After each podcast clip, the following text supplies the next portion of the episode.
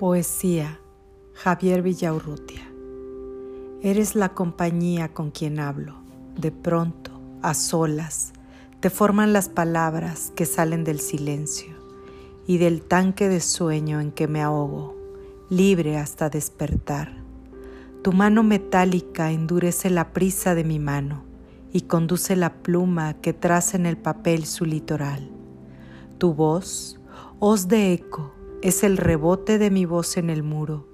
y en tu piel de espejo me estoy mirando de mirarme por mil argos, por mil largos segundos, pero el menor ruido te ahuyenta y te veo salir